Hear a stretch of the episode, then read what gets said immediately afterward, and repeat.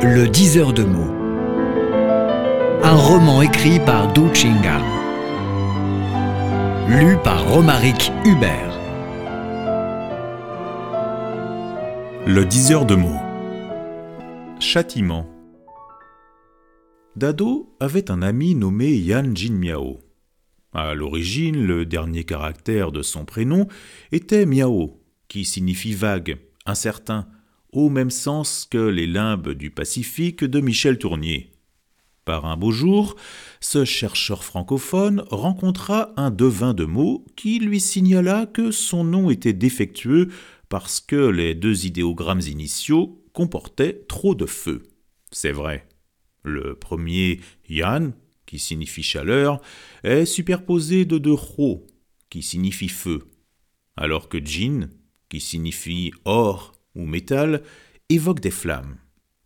Dans le système philosophique chinois, les cinq éléments métal, bois, eau, feu et terre s'engendrent et se domptent mutuellement. Il faut de l'eau pour apaiser le feu. Jin Miao s'en contreficha, mais son père croyait au dire du voyant. Il connaissait mieux son fils. C'était un bonhomme honnête, loyal d'une bonté suprême, mais il s'enflammait facilement comme du feu. Féru de la liberté d'expression chère aux Français, il aimait critiquer le gouvernement, se moquer des moines et dénigrer sans détour ses collègues. Trop direct dans ses propos, il offensait souvent ses supérieurs et en subissait de lourdes peines et de grosses pertes. Au cours de la révolution culturelle, on l'enferma pendant deux mois, le força à confesser ses propos de nature réactionnaire et à faire perpétuellement son autocritique. L'enfermé faillit succomber au huis clos despotique. Au bout des injustices et des vicissitudes, Jin Miao ne se corrigea point, mais il ne pouvait contrarier son père qui prenait l'affaire trop au sérieux.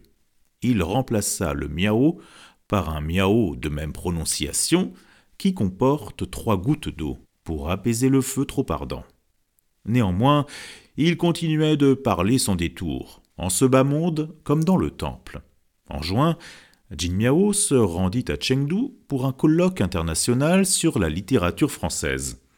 Comme son ami, Dado fut invité à intervenir à la séance d'inauguration. L'un traita de Greimas, l'autre de Michel Tournier. Les deux collègues se distinguèrent par l'originalité de leur communication et furent chaleureusement applaudis. Suite au colloque, on visita le temple Zhongling. C'était un lieu sacré au paysage magnifique. Le sanctuaire se dressait sur une colline entourée de montagnes reboisées donnant sur un vaste lac verdoyant. L'air était pur, on entendait partout des oiseaux, tout était baigné dans une ambiance emplie de sérénité. À l'approche du temple se répandaient néanmoins des relents mesquins et lucratifs. La guide, complice, proclama tout haut. Vous avez de la chance, c'est une affinité prédestinée. Le grand maître Ruizen, qui voyage partout ailleurs, est arrivé aujourd'hui dans ce temple. Il va bénir les touristes de sa bonne grâce. Dans la grande salle peu éclairée, on distingua en effet un vieillard décharné qui récitait les sutras les mains jointes devant la poitrine, assisté par deux moines corpulents.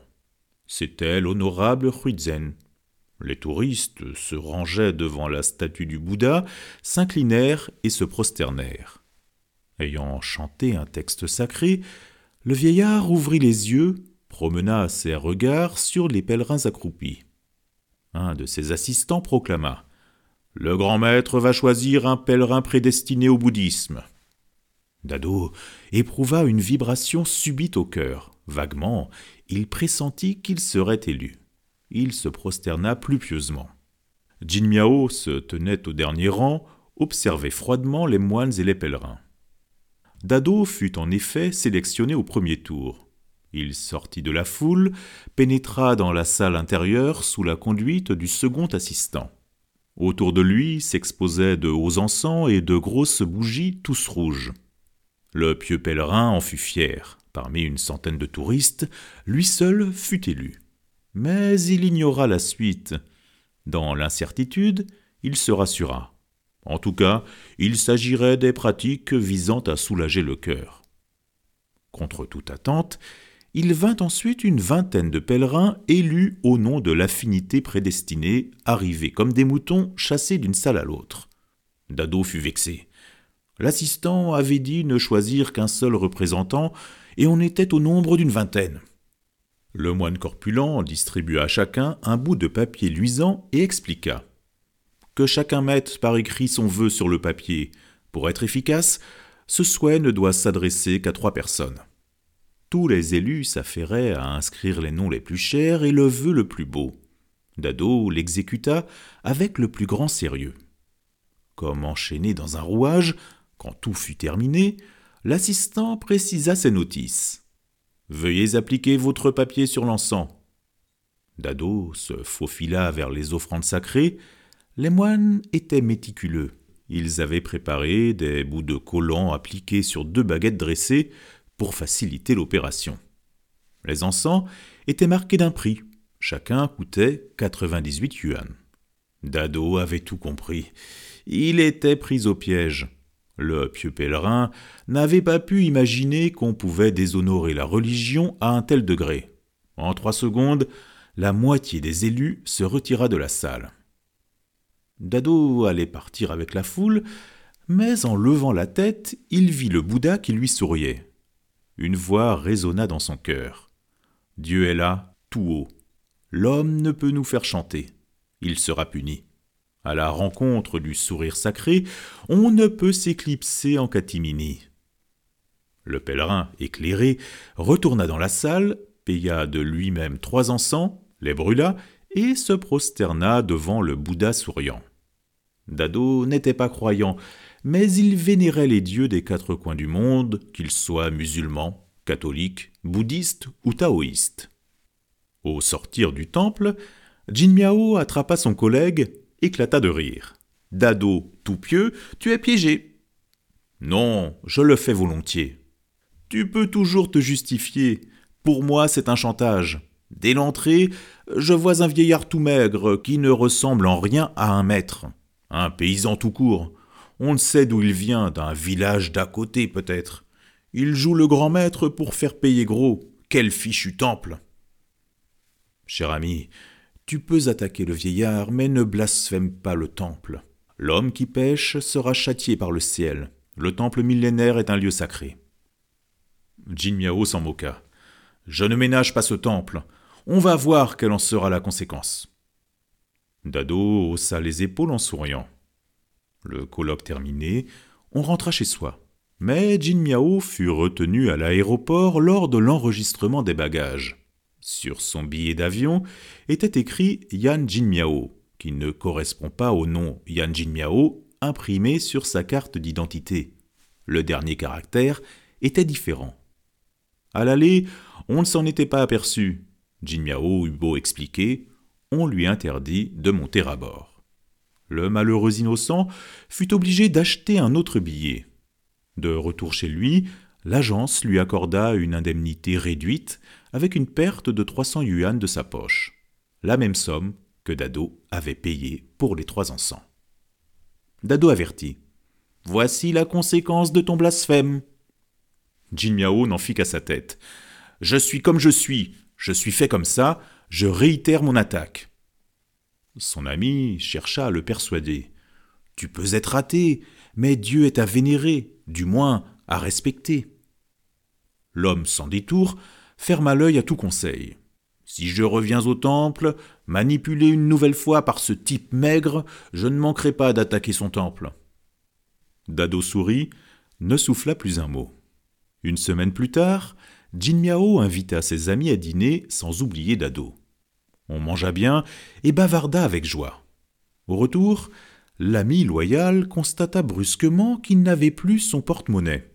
Il le rechercha au restaurant, en vain. L'homme perplexe balbutia. C'est bizarre. Je le voyais tout à l'heure dans ma main, et il s'est envolé en deux secondes. Dado lui demanda. Tu as perdu combien d'argent? Jin Miao répondit. Six cents yuan. Beaucoup, mais la carte d'identité est dedans. Il me faudra beaucoup de temps et de peine pour la redemander. Ça va me tracasser la tête. Par bonheur, la carte d'identité lui fut renvoyée une semaine après par courrier. L'argent disparut dans les limbes évoqués par son premier prénom. Dado déconseilla à son ami. Arrête tes attaques. Pour le premier blasphème, tu as perdu 300 yuan. Pour le second juron, on double ta perte. Le ciel sait que tu as un bon cœur et il ne fait que t'avertir par ses amendes déguisées. Surveille tes dires en ce qui concerne le temple. Cette fois, Jin Miao n'opposa aucune réplique. Il resta silencieux. Sa femme, adepte du bouddhisme, intervint. L'homme doit croire à quelque chose. Le pire de nos jours, c'est d'être sans foi ni loi. Ce monde est mystérieux. Avec l'athéisme, on ne peut pas tout éclairer. En ma faveur, tu devrais parler moins et bien mesurer tes paroles sur le sacré. Jin Miao sourit sans dire un mot. Dado prit la carte retrouvée, la contempla et dit en douceur Regarde bien. Le dernier caractère de ton prénom, Miao, qui signifie vaste et incertain, est homonyme de Miao, qui signifie temple. Au milieu de ce mot, on relève un mot qui signifie œil, qui est composé de trois crocs, bouche, terminés par la clé Shao, qui signifie peu. Cette combinaison insinue que dans le temple tu dois parler peu, évite notamment d'injurier ce haut lieu. Une locution chinoise, Sanjian Chi Kro, fermer trois fois sa bouche, illustre en parfaite coïncidence l'attitude que tu as à prendre envers le temple. Tu as raison, murmura l'homme averti. Jin Miao, le francophone, était linguiste, fort sensible à la signifiance des signes. Il avait reçu une illumination à travers les traits révélateurs des idéogrammes. Dès lors, il n'attaquait plus le temple, mais continua de se comporter en athée fidèle.